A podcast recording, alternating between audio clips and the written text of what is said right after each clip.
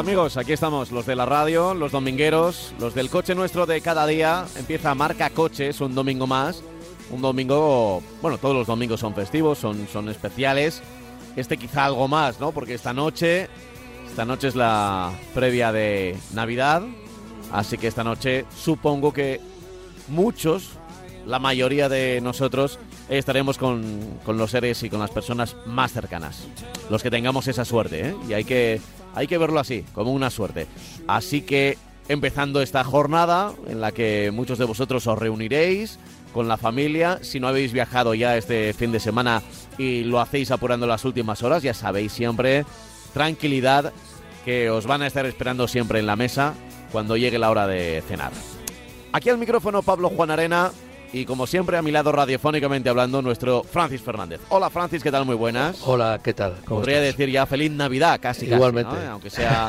Aunque sea con unas horas de antelación, pero sí, ya estos días ya se, se suele decir, es lo normal, lo habitual, así que, eh, Francis, espero que, Quiero- que con los tuyos también estés bien, ¿eh? Quiero hacer hincapié en lo que has dicho tú antes, que para el año nuevo hay que llegar para tomar las uvas antes de las 12, pero en Nochebuena es lo mismo llegar un poquito más tarde, si tenemos problemas con las carreteras, eh, bueno, pues es mejor ir tranquilos y que lo que tú decías tienes toda la razón, que nos van a esperar para cenar. Eso es, siempre van a estar esperándonos, así que no va a haber problema con eso, eso no va a ser el, el problema. Exactamente. En fin, Francis, que tenemos que mm, comentar este que será nuestro penúltimo programa de, de Ujú. 2023, el penúltimo, ya que todavía nos quedará el próximo domingo, que estaremos casi pues a las vísperas de otra celebración, a las vísperas de Año Nuevo, pero por el momento y con estos programas que de estos días eh, ya si los oyentes son habituales seguro que nos conocen. eh, hablamos un poco, resumimos lo que ha sido el año, hablamos noticias de actualidad, porque también hay, no deja de haber actualidad, hay presentaciones, hay novedades, hay, hay cosas puntuales, pero también es verdad que miramos un poco hacia atrás y miramos también hacia adelante, hacia lo que nos viene en 2024, ¿no? ¿Por dónde vamos a empezar? Pues Eh, este mira, programa? he dividido en dos un poco el tema por no ser demasiado extenso y demasiado pesado. El resumen de 2023, pues todos un poco lo tenemos en, en la memoria, lo que ha sido este año, que va a ser muy parecido a lo que va a pasar el año que viene. Por desgracia no creemos que haya un cambio radical en las expectativas y ya digo que todo, de todo lo que digamos aquí en el resumen de 2023, espero que no, espero equivocarme, pero de los temas que vamos a hablar yo creo que, que se van a repetir el año que viene. Mm, o sea, va, eh, va a ser un, va a ser un año repe. Exactamente, yo creo que sí, porque no creo que, que las cosas cambien eh, ni para mejor ni para más cantidad en el tema del- de- del coche eléctrico, que yo creo que ha sido una de las noticias más importantes de este año, no por su, su cantidad, sino porque no ha alcanzado eh, en España la repercusión y el desarrollo que tiene que haber tomado. Pero vamos, ha sido un año de transición el 2023, eh, de poca transición, porque también es muy parecido al 2022. Las ventas han, subido, pero estamos en cifras muy por debajo de 2019. Eh, he sacado aquí unas cifras y tengo en 2017 pues 1.234.886 coches. En 2018, 1.321.346, una cifra estupenda. Y luego ya, bueno, pues viene el 2019, 1.258.251, baja un poquito. Y ya en 2020, lógicamente, la pandemia ya no nos deja movernos, ya eh, viene ahí para, para, para instalarse y se ha instalado quizá durante demasiados años. En el 2020, 851 coches, ch- 851.000, perdón. 2021, 859.000 coches. En 2022, 813.000. Y eh, en 2023 ya eh, se puede decir prácticamente que vamos a estar en los 950.000 vehículos, prácticamente. Yo creo que va a haber una diferencia, pero diferencias escasas. De hecho, es una cifra que para por la que apuestan todos los responsables, ¿no? Bueno, eh, a pesar de que las cifras son positivas, evidentemente desde el año 2020 hemos ido subiendo, pero como ya digo, año de transición porque todo lo que sea quedarnos por debajo de los de los del millón de vehículos pues no es no es bueno. Y, menos ahora con, cifras de un millón trescientos que tuvimos en el, en el 2018 y por qué nos quedamos eh, por debajo de esta cifra pues dos causas. Yo creo que la, la, causa más importante, bajo mi punto de vista, es la inseguridad del mercado que no permite decidir a largo plazo el coche más idóneo. La gente, hay gente que quiere comprar coche y que no se decide esperando a ver lo que va a pasar.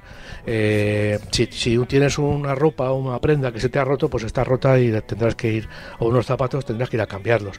Pero un coche, pues se puede arreglar, primero se puede arreglar y luego, bueno, si está eh, un poco deteriorado, un poquito, que tiene una pintura mal o tal, pues bueno, se puede ir tirando con él y eso es lo que yo creo que han decidido muchos de los muchos de los oyentes y mucha de la gente que, que, que no ha comprado coche.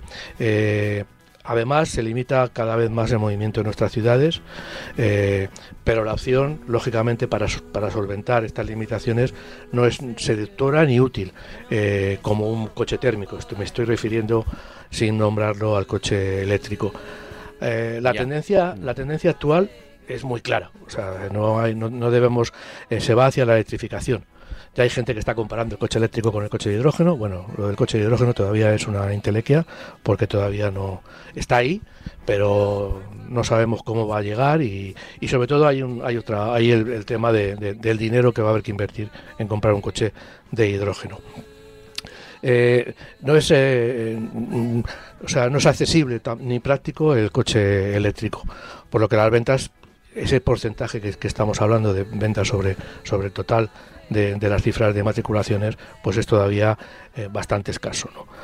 Además, el vehículo, eh, por otro lado, el vehículo térmico, lógicamente, las marcas ya van soltando lastre y las gamas de los coches eh, térmicos, de los coches de gasolina y diésel, son cada vez más escasas, es decir, hay menos donde elegir, en los coches convencionales estoy hablando, y, menos también donde elegir en tipos de vehículo.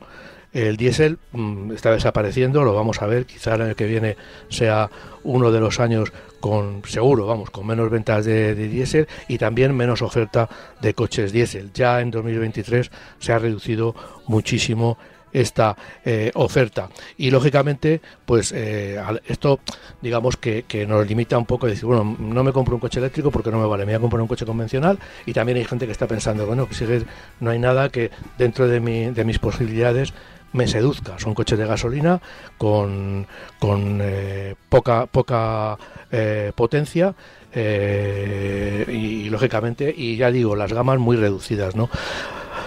Para que la tormenta de 2023 haya sido casi, casi, casi perfecta, se, se une en España la posibilidad de la, la, la pasividad perdón, de, la administración, ayuntamientos sobre todo, a la hora de desarrollar eh, de una forma fácil y eficaz una red de cargadores útil para aquellos que se decidan que, esa va a ser la utopía de todos los años ¿eh? exactamente eso que pedimos siempre el 1 de enero eh, venga pues voy a ir al, gimnasio eh, aquel que fume pues voy a dejar de fumar pero pero lo de lo de que los cargadores sean una opción viable accesible sencilla que no haya que, que no tengas que tener una aplicación que te diga dónde hay un cargador que funcione, luego llegue si no esté funcionando o, esté ocupado porque hay una cola gigante de coches. Bueno, pues eh, eso es una petición más a, que haremos a Papá Noel, a los Reyes Magos y a los que eh, realmente tienen que hacerlo realidad.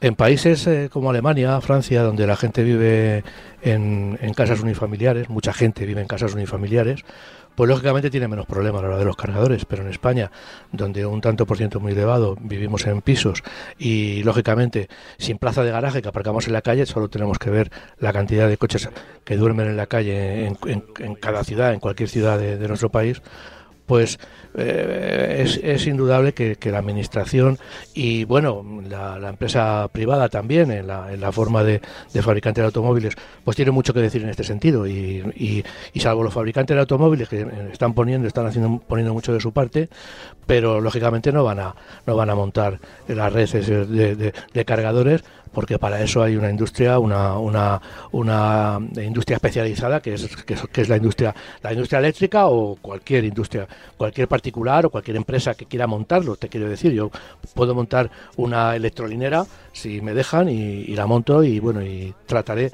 trataría de hacerla rentable. Por otro lado, eh, de cara al futuro también hay otro problema, eh, otro problema, otra otra visión un poco eh, oscura del futuro para la industria, de, sobre todo también para la industria de nuestro país, que es la entrada de las marcas chinas en Europa. Eh, están desembarcando con un producto interesante, casi siempre a precios muy competitivos y están viniendo con una gama que, bueno, concentra casi todo en el coche eléctrico, pero lo hay también eléctrico enchufable y sobre todo también lo hay de gasolina están trayendo coches de gasolina, no muchos, pero hay bastantes modelos de, de coches de gasolina. He hecho una lista de las marcas chinas que hay en España ahora mismo vendiendo coches y entonces cuando, cuando hablas de una u otra, bueno, vale, pero, pero claro, eh, cuando las juntas todas y dices, bueno, pero ¿cómo que es esto? ¿Cuántas han vendido? iWays, por ejemplo, es una, una de ellas y lo digo más o menos por orden alfabético. Bike, PID, DFSK, DR, Giley, Lincoln Co., Maxus, MG, Neta, Omoda, Seres, SWM, Way, WH, Judo y Zika R. Eh, bueno, y vienen más. Eh, esas son las que están ahora mismo establecidas en España y venden algún tipo de producto. Eh, como vemos, es un mercado que ya estaba mal, ya estaba, eh, eh, vamos, no se vendía mucho y claro, ahora hay que repartir entre más. Eh, y sobre todo entre más, entre más y muy importante, porque pensando que MG se ha situado en los primeros lugares de, ventas durante dos meses con el ZS, pues evidentemente las cuentas mm, a los fabricantes ya establecidos aquí son peores de las que el, número de coches vendidos muestra, ¿no? son marcas que han llegado solo unos meses atrás y que, y que ahora poquito a poquito eh, están completando la gama con todo tipo de vehículos. Hay desde muy caros, eh, vehículos eléctricos de, ensueño, de, deportivos de, con, muchos, con muchos caballos, hasta coches baratos, ya digo, como es el ZS. ¿no? Atacan el segmento sub, los segmentos sub más interesantes, que es, que es el del sub de los, de los segmentos compactos y pequeños, y lo que está suponiendo, como he dicho antes, duros contratiempos comerciales para las marcas tradicionales, digamos tradicionales, las que conocíamos todos de por estar instauradas aquí con fábricas o vendiendo de toda la vida. Eh, lo que he dicho, un mercado a repartir eh, eh, que está creando, ya digo, que está trayendo problemas a la hora de eh, analizar las cuentas. Ya veremos a ver al, principio de año cómo salen, porque lógicamente las marcas están vendiendo cada vez menos vehículos, porque son 950.000, como, como, como he dicho, insisto, se reparten entre, entre todas las marcas chinas además. O sea, que, es que el problema, ya digo, es un problema. Otro problema que, que bueno, que, que, que también explican un poco el mercado y no lo quiero dejar aparte, es el, tema de la subida de precios. Eh, este ha sido otro de los puntos que explican que el mercado no haya conseguido esas, esas cifras finales, ¿no? La inseguridad y encima que el coche está caro, pues lógicamente para eso pues me quedo en casa y ya veremos a ver que escampe y que a ver cuando, por lo menos, por lo menos que tenga yo las cosas eh, más claras de lo que la realidad eh, me está, me está, me está indicando.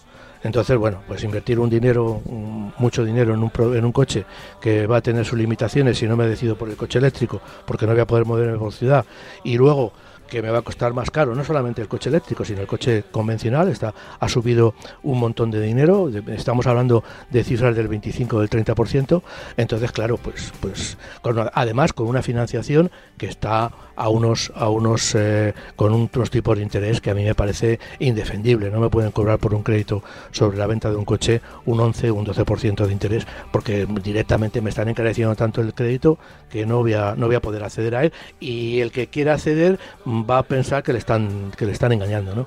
Entonces, bueno, este es el, el resumen, este pequeño resumen que he hecho durante, para, para no cansar al, al, del año 2023. Para la próxima entrega eh, quiero hablar de algunas marcas y algunos modelos que han sido, bajo mi punto de vista, noticia en este año 2003, 2023 por diferentes, diferentes eh, motivos. Eh, ya sea por porque se han vendido mucho, ya sea porque se han vendido poco, o ya sea porque son un producto, un producto, un modelo eh, novedoso e innovador. lo de las marcas chinas, pues probablemente en este año que está acabando, este 2023, y también el, año anterior, ha sido como la gran novedad, ¿no? Porque hemos tenido, bueno, pues mm, algo que igual no pensábamos que sí, que bueno, al final en el mercado pueden ir llegando, pero no pensábamos que iba a tener eh, tanta capacidad de, entrada, de llegada y de aceptación, sobre todo, ¿no? Yo creo que, que esa puede haber sido una de las sorpresas que, que siendo posible, igual dentro de los esquemas de mucha gente del negocio, no, no, está, no lo contemplaban, ¿no? Todavía, ¿no? Que, que fueran a tener tanta aceptación, sobre todo, bueno, pues por, por varios temas. El principal, el precio, pero luego, más allá del precio, que también hayan funcionado bien, ¿no? Que hayan demostrado que hay marcas, no todas, que, que son bastante confiables. Evidentemente, o sea, hay de todo como hay de todo también en lo que había aquí en, nuestro país. O sea, no tampoco vamos a eh, están pasando las pruebas de crash test con cinco estrellas. BID es una marca que tiene hasta tres productos con cinco estrellas de Euroncap, es decir, están superando lo mismo que, el resto de marcas y, con claroscuros lo mismo que lo mismo que las marcas que estaban ya establecidas aquí. O sea, que en eso no vamos a no vamos a decir que sean que sean diferentes, ¿no? Eh, se, se han adaptado muy rápidamente y sobre todo, como tú decías vienen con un producto interesante y un producto eh, en muchos casos innovador y sobre todo a un precio muy a tener en cuenta. Eh, las, fábricas, los productores eh, europeos se quieren defender, quieren poner impuestos, quieren poner unas tasas de, venta en Europa. Sí, un poco como lo que hace Estados Unidos, que, a Estados Unidos les, les, sale bien desde hace muchos años. Ya.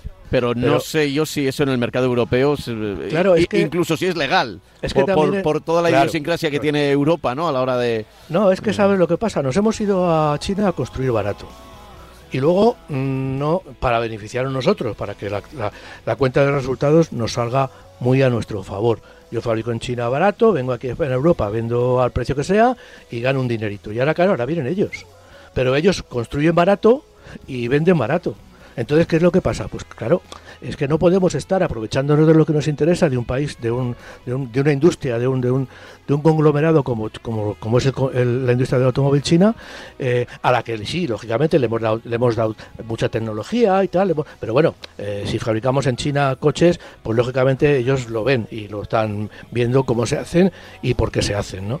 Y luego, claro, luego resulta que, que claro, fabricamos allí, tenemos todas las marcas, todos los grupos industriales tienen representantes en, China, de, la mano de, de otros fabricantes, pero tienen de la mano, tenían de, en China representantes. Ahora hay muchas marcas europeas que, que pertenecen a conglomerados eh, chinos.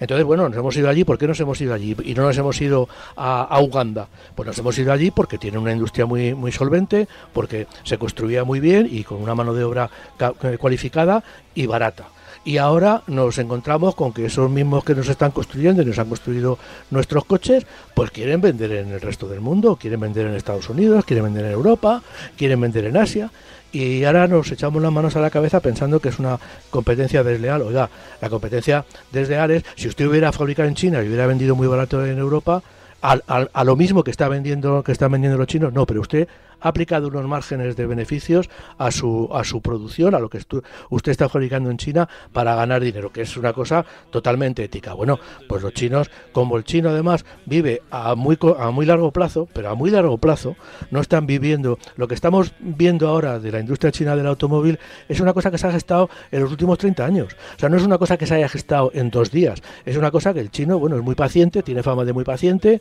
y, bueno, y tranquilo, y, y van por su camino, van por su y han llegado y están llegando en, muchos aspectos de, de, la industria. Entonces, bueno, pues todos sabíamos lo que son ellos y, nos hemos aprovechado durante muchos años porque esto que tengan las fábricas americanas y europeas eh, producto en China, eso hace 30 y 40 años que tienen eh, representación. General Motors tiene fábricas en China desde hace un montón de tiempo, con socios chinos. Citroën, el grupo eh, Citroën, cuando era Citroën, Peugeot, los, los, los, los de Volkswagen, todo el mundo ha estado por, por el mercado interno, evidentemente también, pero también nos hemos estado aprovechando, ya digo. Entonces, bueno, pues yo creo que, que en ese sentido no lo teníamos, no lo tenemos que, ver un poco y hacer un acto de decir, bueno, nos hemos equivocado en Europa y primero no pensábamos que fueran tan tan tan potentes y segundo, bueno, pues nos hemos aprovechado, pues ahora tendremos que adaptarnos a los trenes que vienen y el tren que viene a lo mejor es pues abaratar, abaratar costes y ver a ver la forma de que los coches se puedan eh, hacer más, más, más económicamente. ¿no? Eso es una de las de los de los trabajos que tiene la industria europea para defenderse entre comillas de, la industria china que llega. Hmm. Es, curioso, es curioso esto de los coches chinos. Bueno, es, es una de las noticias, ¿eh? tampoco nos vamos a entender porque al final estamos todos, todos los programas hablando de, lo mismo. Cuando, cuando tengamos el, el, modelo, es decir, el, coche, y ya hemos hablado de varios modelos eh, a lo largo del año y, los iremos probando. Es verdad que a veces es más difícil eh, probar, no, no son marcas tan asentadas a nivel, por ejemplo, contacto con los medios y demás, porque, porque llegan muy de golpe y tal, pero se, se, puede lo Va ¿eh? consiguiendo, lo va consiguiendo. entonces, pues iremos probando, iremos diciendo, oye, esta marca bien, esta, esta otra bien, no meter a todas en el en el mismo saco de, coche chino es barato y malo. No, no, no se puede generalizar.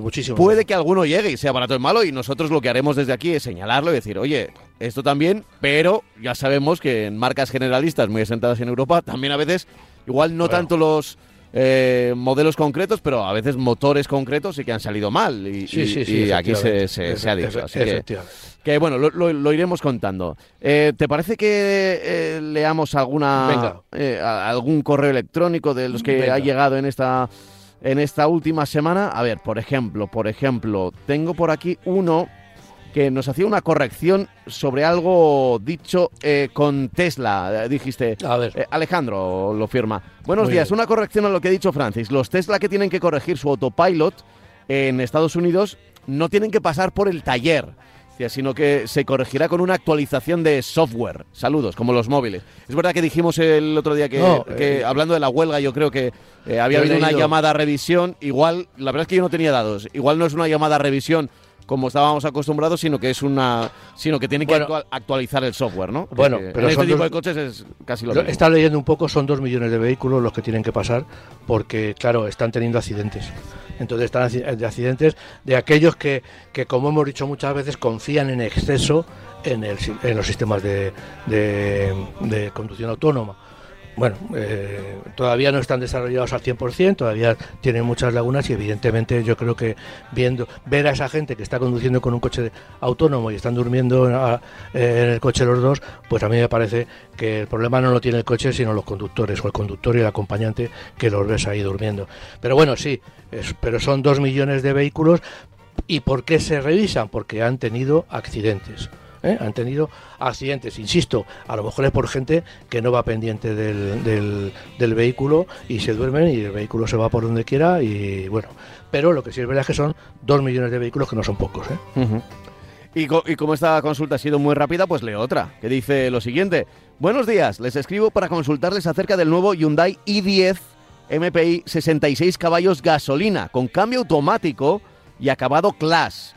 Es verdad que es un coche muy pequeñito, un i10, es el, más pequeño de la gama de, Hyundai. Bueno, el más pequeño me refiero a, los que son coches. No sé si Hyundai tendrá algún tipo de cuadriciclo o cosas así, pero bueno, dentro de lo que es un coche, el i10 es el más pequeñito. sí, sí. Y, además nos, eh, nos dice de, cambio automático. Desconozco completamente qué tipo de cambio automático es este. Supongo que será, siendo un motor tan pequeñito, se, suelen ser, suelen ser... Eh, como, como digamos, los de las motos de variador continuo, pero no estoy seguro. Sí, sí embrague monodisco en seco, sí, pone, bueno, pares de engranajes pone. Eh, pares de engranajes. Pares de engranajes, bueno, entiendo que sí. Sí, es eso, ¿no? No es un, no es un, no es un embrague monodisco en seco, sí, yo entiendo que es una caja de cambio manual automatizada. Eso es. Eh, dice, preguntarles qué opinión les merece este modelo con este motor y este tipo de cambio. Tengo entendido que se trata de un cambio, ah, mira, si lo decía el propio mail, robotizado y que según el vídeo de prueba de conducción que he visto, en ciudad se comporta adecuadamente. Pero en carretera el cambio entre marchas no es suave.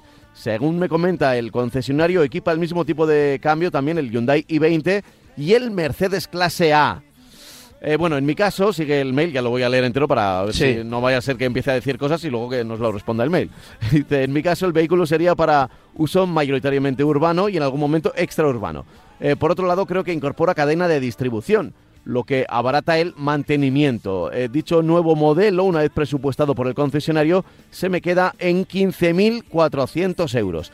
Es recomendable la compra. Gracias por vuestra atención. Bueno, pues mira, yo tengo aquí el precio y son 18.940 El precio de catálogo, ¿no? Que es el que tienes precio en, el libro, vamos. Sí. Bueno, bueno, es un precio con, con- con un descuento, ¿no? Ya con un- bueno, pero bueno, pues mira, se ahorra 3.000 euros. Bueno, pues mira, es un coche que yo, eh, la, última renovación ha sido, está, está, ha estado bastante bien.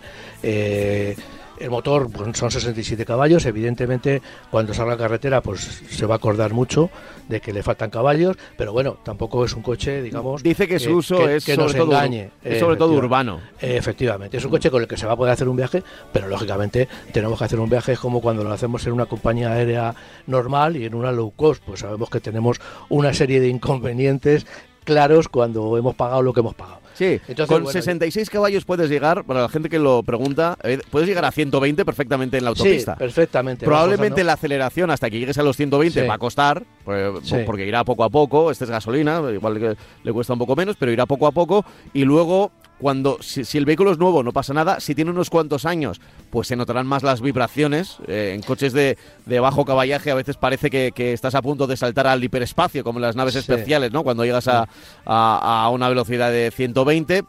Y, y notarás probablemente que si vas a 120 y hay un coche por delante a 110 o un camión que va a 100, eh, adelantarle eh, puede costar algo más porque Claro. esa aceleración de, de- de- Pues de llegar a doy- 120 o un poquito más para adelantarle, más allá de lo, de lo que diga la DGT, para adelantarle Sí. eh, seguramente, pues con seguridad quiero decir. Te doy, te cuesta doy un una cifra, te doy una cifra.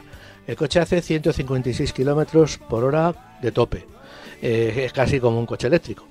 Pero es que acelera en 17,8 segundos. O sea, llegar 0 a 100 es, eh, llega en 10 en 17,8 segundos.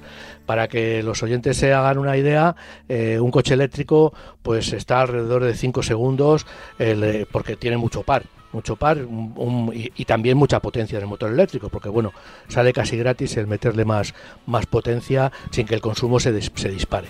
Eh, pero claro, el problema que tiene son los 67 caballos y que solamente tenemos 96 Nm de par a 5.500 vueltas encima. Es decir, que tenemos, digo, en la potencia, el par a 3.750. Bueno, pues lógicamente eh, es un motor que, se- cumple seguro, tiene un consumo la- a velocidad media, tiene un consumo combinado de 5,3 litros, 6,4 en, en ciudad y eh, a velocidad alta, que serían los 120 para que nos, nos, nos, eh, entendiéramos, pues tiene 4,5 litros. A esto hay que sumarle un poquito más porque ya hemos dicho Sí, siempre siempre. que las cifras son un poquito optimistas siempre. Pero bueno, lo que hay, pues es un coche muy agradable, es un coche muy bien puesto ahora mismo para ser un segmento inferior. Tiene, eh, vamos, el segmento inferior, el, el- el- el modelo básico, y evidentemente pues no se le pueden pedir peras al olmo. O sea, es un coche que en ciudad nos va a dar todos los resultados que queramos, porque lógicamente en ciudad necesitamos muy poca eh, potencia. Es cierto que el cambio, ese cambio robotizado, eh, cuando da, cuando da más, eh, más problemas, entre comillas, eh, y no sé, y no he probado el cambio automático de, del Hyundai i10, pero cuando he probado cuando eh, el funcionamiento de todos estos cambios pilotados, el principal problema es cuando, cuando arrancas. Sobre todo el arranque en cuesta. El arranque en cuesta, pues estamos acostumbrados a que un cambio automático, en cuanto levantamos el pie del pedal, pues el, el coche ya esté tirando para arriba, tira- ya esté empujando, ya esté queriendo arrancar, mientras que en este cambio, pues no, tenemos que soltar el pie del, del freno y dar acelerador. Y en ese interín, si no tiene un sistema de, frenado en, en cuesta para arrancar, pues se nos va para atrás. Eso pasaba mucho con el Smart cuando salió. El Smart que llevaba un cambio pilotado, pues era bastante incómodo. Era cuando, cuando arrancabas te daba un tirón, porque tenías que tra- trabajar con el acelerador como si fueras un, cirujano. Y luego, pues lógicamente, pues cuando va cambiando eh, también la, primera, la segunda, la segunda marcha, la tercera marcha. Pero luego ya en carretera, eh, yo sinceramente, cuando ya el coche se ha puesto en, a ver, voy a ver, a ver cuántas marchas marchas tiene, porque no, a ver, cinco marchas cuando está en quinta, pues en quinta ya el coche se va a mover y no va a tener ningún problema de tirones ni de nada, va a ir a ir unas revoluciones. Sí, sí, generalmente suele ser en, las marchas bajas cuando. Y el problema es en ciudad. Es, muy sencillo, piensas en, en, en las marchas bajas que hay mayor diferencia de cambio eh, que, que, entre una cuarta y una quinta. Eso cuando lo hacemos manualmente también nos damos cuenta, ¿no? De la diferencia que hay de, de, par de potencia transmitida en primera que en segunda, tercera y luego son como más suaves. Pues lo mismo ocurre con el cambio pilotado. Eso es. Y ya digo que bueno, que yo en principio, pues bueno, no, no tiene ningún ningún eh, ya digo, ningún inconveniente por mi parte, vamos. O sea. Sí, sí, parece una buena compra. incluso, incluso el precio, eh, por 15.000 euros hace, hace unos años es verdad que podías conseguir eh, un coche igual un poquito más grande, un Clio, un Ibiza, digamos, el, o el Hyundai i20, por ejemplo. Sí. Eh, pero ahora mm, ya sabemos que en los dos últimos años han, subido mucho los precios y este casi es precio de arranque. pero hay, muy pocos coches nuevos por menos de 15.000 euros. Sí, pero estamos hablando de un coche de 3,67 de, metros. Eh, hay otros coches que lógicamente son un poco más caros, pero que ya están rondando los 4 metros. ¿Con esto qué quiero decir?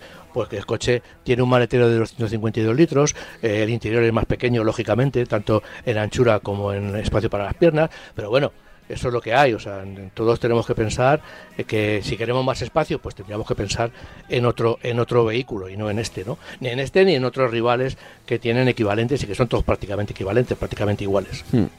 Eso es, yo creo, le decimos a Josefa, que es quien nos ha escrito este, este correo electrónico, que lo estaba mirando, le han hecho precio. Yo creo que si le han hecho precio, es decir, si yo lo estaba mirando es porque lo tiene el ojillo. Igual estaba, nos ha escrito para precisamente eso, para que le, le digamos que ok, que para adelante pues se lo podemos Yo creo que sí, y al cambio, y al cambio se, si, que ya digo que este cambio no, lo he probado, pero eh, han, han, eh, avanzado mucho este tipo de, transmisiones y ya no tienen esos, esos problemas que, tenían antes al eh, principio, estoy hablando hace, hace ya años. Este, este en concreto, no, no, yo por ejemplo no lo he probado, pero sí alguno pilotado de Citroën yo recuerdo en Citroën que el grupo PSA eh, eh, antes eh, lo, lo, vestía bastante sus coches.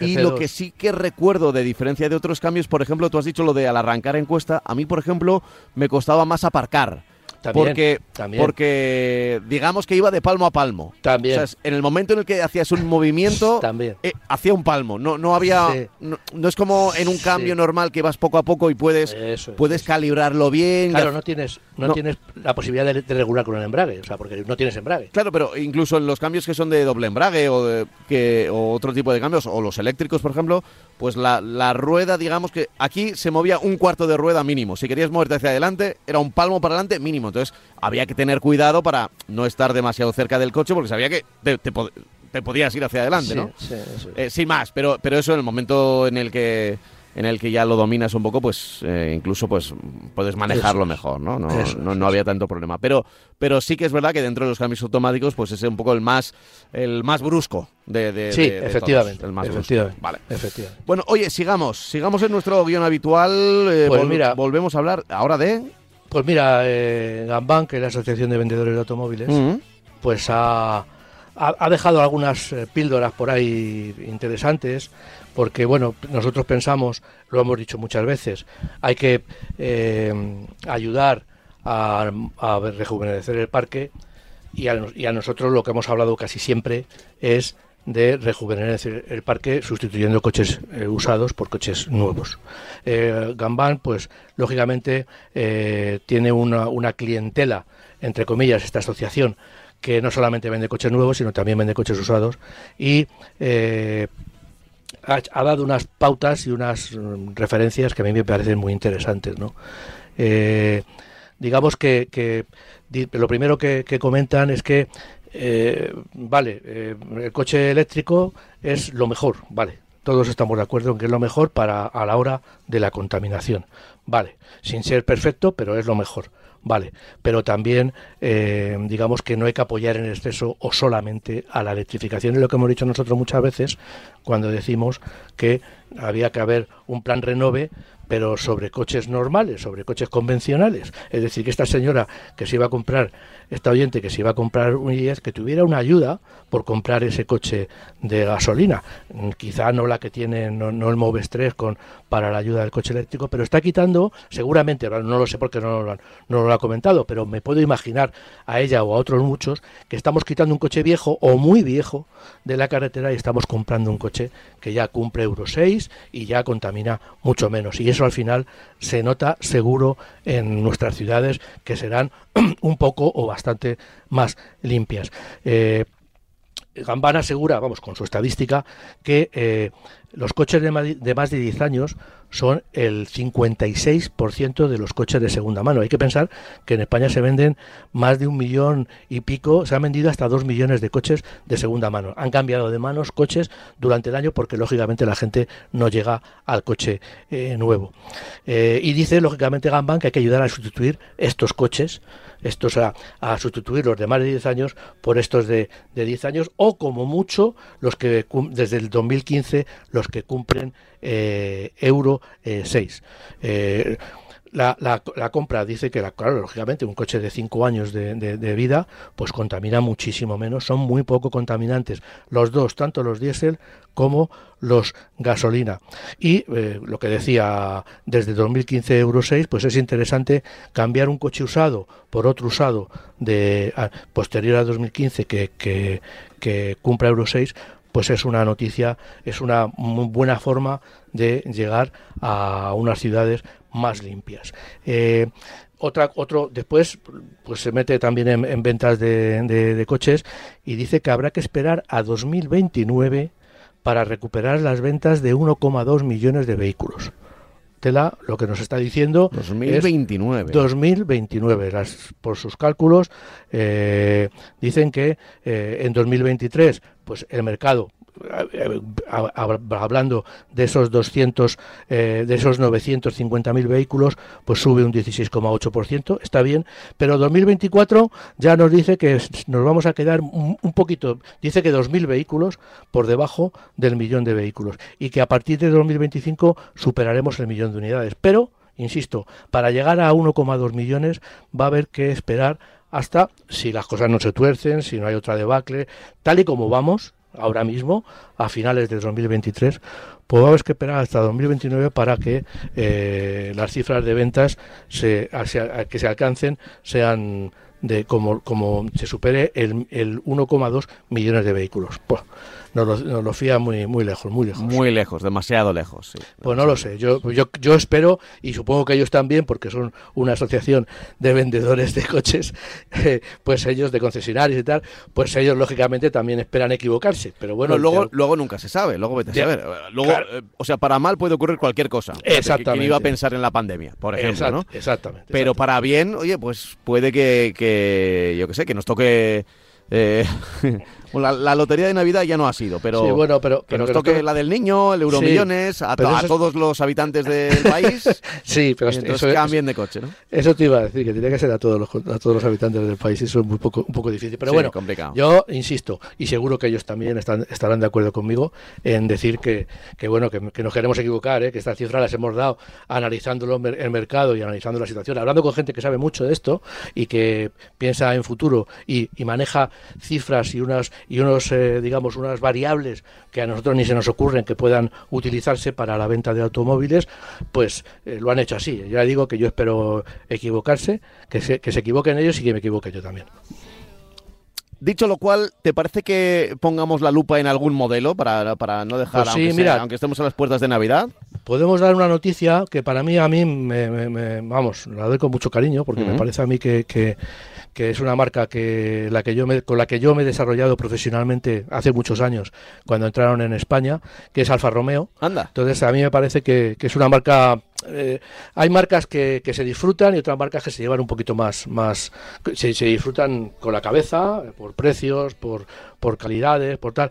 Y hay otras que se disfrutan un poco más con, como dicen por ahí, aunque sea, aunque suene un poco cursi, con el corazón. Y yo creo que Alfa Romeo es una de las marcas de, del grupo Fiat, ahora del grupo Stellantis, que más cariño, a la que más cariño tienen todos los aficionados al automóvil, no solamente porque, porque haya hecho coches que bueno que nos hayan llamado la atención también porque en la competición ha invertido mucho y si la competición ahora mismo no solamente porque porque están en Fórmula 1 que bueno están en Fórmula 1 con una bandera nada más porque no es un sí, Ya, lo hemos contado muchas veces entonces pero bueno pero eh, han estado durante muchísimos años y yo tengo que decir que en mi juventud pues admiraba todos los coches, los, los Giulia, todos los coches de turismo que corrían el Campeonato de Europa de Resistencia y la gama de coches que tenía, que eran, bueno, yo los veía porque además tenía un conocido que tenía uno y, la verdad es que en esa época, te estoy hablando en los años 70, y la verdad es que era espectacular, era una marca que era una marca de,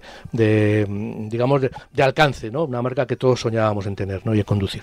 Y ya sabemos que Alfa Romeo, pues ha vivido una época bastante desastrosa, eh, ahora ha mejorado muchísimo, tiene dos coches muy importantes, el Stelvio como sub y el, y el Giulia, que es un coche espectacular, un turismo convencional espectacular. Es cierto que no tiene mucha electrificación, pero bueno, así entre nosotros lo digo así, pero para que solo me digas tú, que ni falta que hace, eh, pero sobre, sobre Alfa Romeo.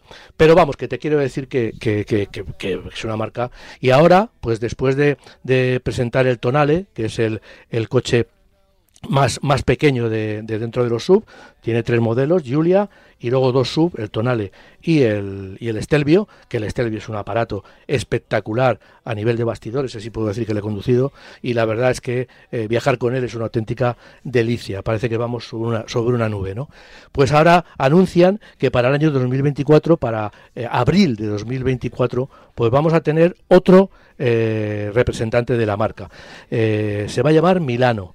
Eh, y que es una denominación que ya utilizó la marca hace bastantes años. Y eh, este, este, este, Milano, pues se va a incorporar, no hay datos evidentemente, lo que han anunciado es que el coche va a estar disponible, que se va a lanzar y eh, va a atacar el mercado superior al Stelvio.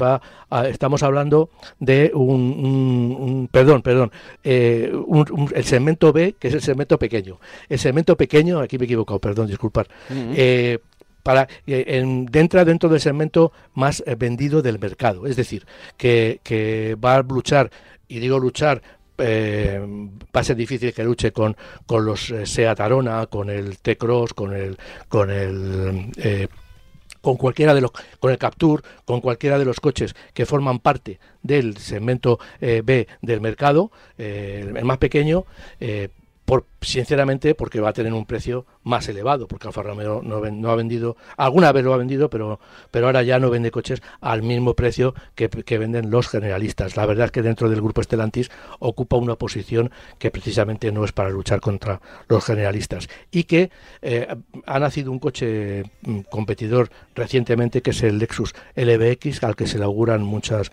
muchas buenas, eh, una, muchas ventas, porque es un coche muy espectacular y que eh, ya digo que va a tener eh, pues eso una, una rivalidad con los coches del segmento B pero por, eh, en los que tienen el precio más elevado ya digo, el segmento fluctúa, ese segmento fluctúa entre los 4,1 y los 4, eh, los, los 4.100 milímetros y los 4.360 milímetros. Entonces, bueno, pues ahí no, no, no miden todos 4 metros, sino que todos se van un poquito más arriba. Eh, estoy pensando en el Arona, en el Capture. Y eh, este coche pues se va a situar ahí, porque ya digo que no se sabe todavía ninguna información. También, desde luego, pues en un futuro, lo mismo que toda la gama está evolucionando, también tendrá coches electrificados. Pero bueno, en un momento dado, pues ya sabremos con qué motores se presenta, el precio y también estas cifras que se nos escapan todavía. Pero bueno, es una buena noticia que la gama Alfa Romeo se llene con otro producto y sobre todo con un producto, antes se me ha ido la cabeza, con un producto más accesible, eh, porque lógicamente va a estar eh, al principio de la gama sub de, del constructor eh, italiano. Eso es. La verdad es que Alfa Romeo, fíjate que nosotros aquí, yo recuerdo hace unos años que le dábamos mucha mucha caña, ¿no? Porque entraba a ser un concesionario Alfa Romeo y había dos modelos. Sí, claro, claro, claro, claro. Eh, era, eh, claro, yo, yo, no sé, los compradores, es verdad que luego en un concesionario generalmente pues Alfa Romeo estaría dentro del grupo Fiat, ¿no? y, y También Sí, te- sí, sí, sí, eh, sí, O sí. sea, digamos que sería un concesionario de, de- de Fiat y, y tendrías ahí en una esquinita eh, los Alfa Romeo Sí, por sí. si querías, ¿no? Sí, Tal. Eh, bueno, eso estaba en su debe y poco a poco han ido, han ido mejorando y han conseguido tener, bueno, por, por la apuesta principalmente de Marchione, del desaparecido Marchione, cuando era el jefazo de, de, de Ferrari de- y de todo Fiat, ¿no? Y que, y que Alfa Romeo, bueno, su presencia en la Fórmula 1, de hecho, es, de- es por él, es por él, es porque eh, le gustaba tanto la marca, quería recuperarla. De hecho, durante una temporada los propios Ferrari tuvieron el escudo de Alfa Romeo en, en la tapa motor y luego, eh, bueno, pues eh, el, el- se convirtió, se convirtió en, en equipo, digamos, independiente de, de Fórmula 1 y es por eso. Y poco a poco esa apuesta, como siempre hablamos de esas inercias larguísimas del mundo del motor, pues no la, no la ha podido ver el propio Marchione, pero, pero sí que eh, ha llegado a tener, bueno, pues ya una gama, digamos, mm, normal, ¿no? Que, que puedas entrar en un concesionario y te puedan mostrar Sí. cuatro o cinco coches, uno de cada segmento, ¿no? Por lo sí, menos, sí, ¿no? sí. eh, eh, tenía el Giulietta y, y poco más. Tuvo un modelo que era el 4C, que fue un coche que lo sacaron y para vender no sé cuántas unidades en España, era un coche muy de coleccionistas.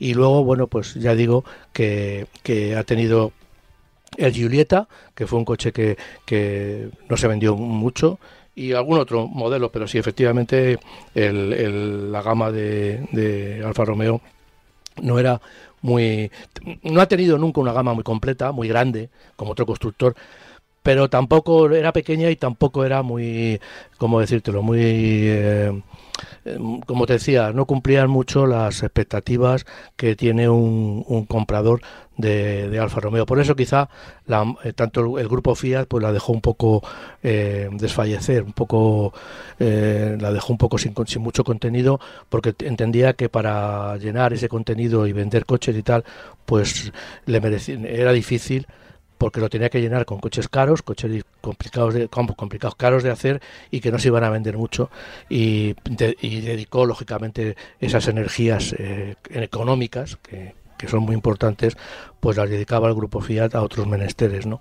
Eh, ahora ya en Stellantis, pues lógicamente yo creo que con, con buen, con buen eh, raciocinio, con buena, con buena tendencia, pues está sacándolo del hoyo y yo creo que va a tener éxitos en, porque es un coche que se vende, es una marca que está muy considerada no solamente en Europa, en Estados Unidos y en muchos sitios.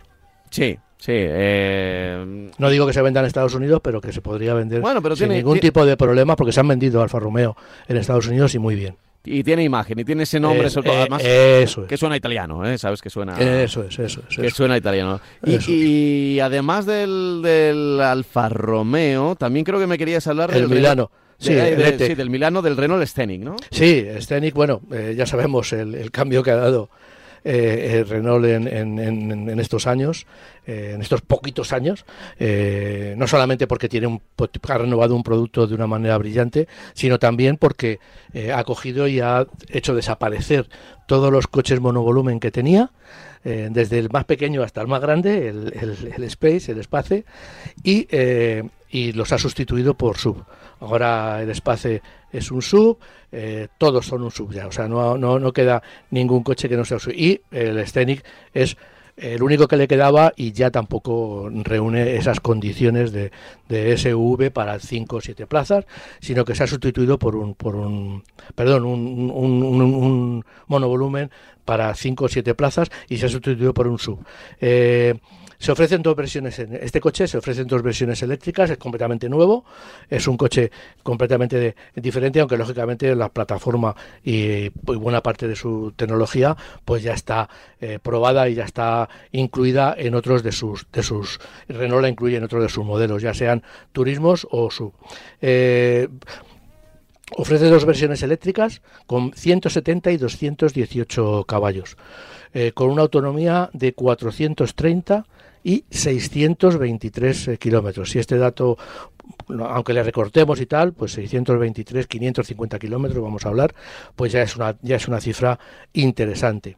Eh, en la versión más y menos potente, respectivamente, o sea, 430 para el 170 caballos y 623 para el 218. Es, es- el motivo es al contrario de lo que suele pasar, que utiliza la misma batería para las dos potencias y, la autonomía es menor en el más potente y mayor en el menos potente, en este caso es al contrario, porque, sincera, porque sencillamente lo que ha hecho ha sido que el modelo más potente incorpora también mayor capacidad de batería tiene 4,47 metros de longitud, tiene una longitud bastante importante, con un maletero de 545 litros, un maletero medido hasta la parte de abajo, hasta el, borde del respaldo posterior. Si subimos para arriba, pues tenemos más, más capacidad.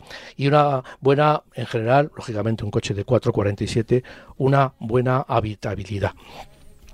Utiliza la misma plataforma, como decíamos antes, la misma plataforma que el, que el Renault Megane, eh, aunque es 27 centímetros más largo y 6, y 6 centímetros más alto con, eh, dos, con 10 centímetros más de batalla, ya que llega, distancia entre ejes, ya que llega a los 2,78. Por eso digo que tiene una muy buena habitabilidad, porque con estos 2,78, pues eh, separando las ruedas, pues ahí queda mucho espacio para poner los asientos y, a los ocupantes.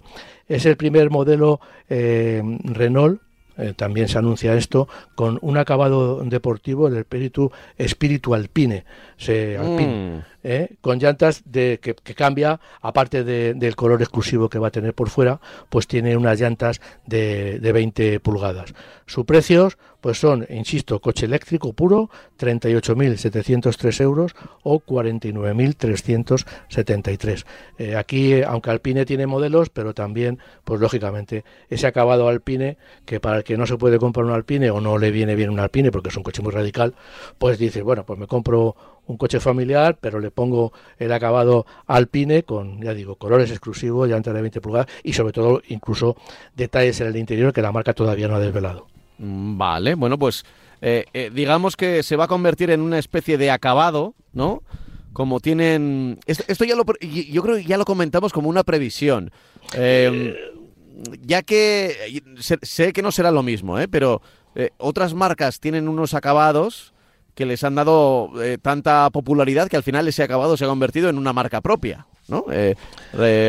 pues a ver, con Cupra, el SEAT yo creo que es el ejemplo más claro, ¿no? Abarth también podría ser ejemplo en, Fiat, aunque quizá con diferente personalidad, ¿no? Pero, pero ya dije, no me extrañaría que el apellido Alpine, siendo una marca independiente, también pasara a los otros coches Renault, ¿no? En este caso, en este caso es un poco diferente, porque si te acuerdas, eh, Cupra, que, eh, te, te, viene muy bien, vamos, has hecho muy bien en mencionarlo, pues Cupra nació como un acabado de, de SEAT era el SEAT Ibiza Cupra, que tenía pues es un acabado muy radical y muy deportivo. Y mm. con el paso del tiempo se, se convirtió en marca. En el caso de Renault han hecho un poco lo contrario, porque generalmente la marca eh, tenía unas cifras que eran RS, Renault Sport, lo que caracterizaba a la gama de modelos convencionales deportivos. Entonces la marca Renault lo que hizo fue ha sacado primero la marca Alpine, la marca los coches Alpine, los ha sacado primero que, que además anuncian también para un futuro coches eléctricos y coches menos radicales que el, que el Alpine que se está vendiendo ahora. Y lo que ha hecho ha sido ese, esa especie de imagen que está consiguiendo deportiva con Alpine hace desaparecer la RS, ese Renault Sport y lo que hace eh, que no deja de ser un departamento de la, de la empresa de la marca Renault que lo que hacía era o lo que hace es definir la deportividad de, los productos ya desarrollados, ya vendidos, y lo que hace es que le metes acabado con, y le, incluyes esas llantas y, incluso entiendo que con el tiempo pues modificará eh, los bastidores eh, e incluso con coches eléctricos es relativamente fácil pues le meterá una potencia determinada a, esos para separar un poco el acabado alpine que incluye también un motor más, más potente que los acabados convencionales Pues eh, ya está sonando de nuevo Glenn Campbell, como al comienzo del programa, es decir, eso significa que estamos acabando ya. Estamos acabando ya. y, y voy a empezar como al principio, Francis, deseándote una feliz Navidad, ¿eh? Igualmente. Que pases una noche buena, estupenda. Eh, y a, todos los oyentes. A todos los oyentes, por supuesto, que, tengan una, una feliz Navidad y que estos días sean especiales. Siempre lo son, a veces un poco, nos quejamos de eso, ¿no? A veces son un poco artificiales porque parece que nos obligamos a estar con la familia, nos obligamos a estar más contentos o más felices o más... Sí. Nos obligamos. Bueno, sea lo que sea, sea, Sea por, lo que sea. por obligación, sea por necesidad, sea por, por porque es Navidad, pues os deseamos lo mejor y nosotros volveremos aquí con el último programa del 2023, pero eso será ya el día 31, así que hasta entonces eh, buenas comidas, después de las comidas si hay desplazamiento en coche, tranquilidad. eh, Poco alcohol, poco alcohol, Poco sobre alcohol, todo. poco alcohol. poco alcohol o nada de alcohol si, si vamos a si vamos a conducir. conducir, por supuesto. Porque la Guardia Civil es capaz de amargarnos cualquier fiesta, ¿eh? En ese sentido, lo veo muy bien además, ¿eh? Sí, sí, lo sí. veo muy bien, lo veo muy bien. Necesario a veces, hasta necesario. Sí. sí. Pues eh, hasta aquí, hasta aquí. Em, lo dicho, que paséis los mejores días posibles. Nosotros volveremos el próximo domingo, como siempre en Marcacoches. Mira, no lo he dicho al comienzo, pero lo digo ahora al final. Podéis escribirnos también estos días, aunque sean festivos, a nuestro correo electrónico marcacoches@radiomarca.com. Marcacoches@radiomarca.com. Francis, hasta la semana que viene. Un placer.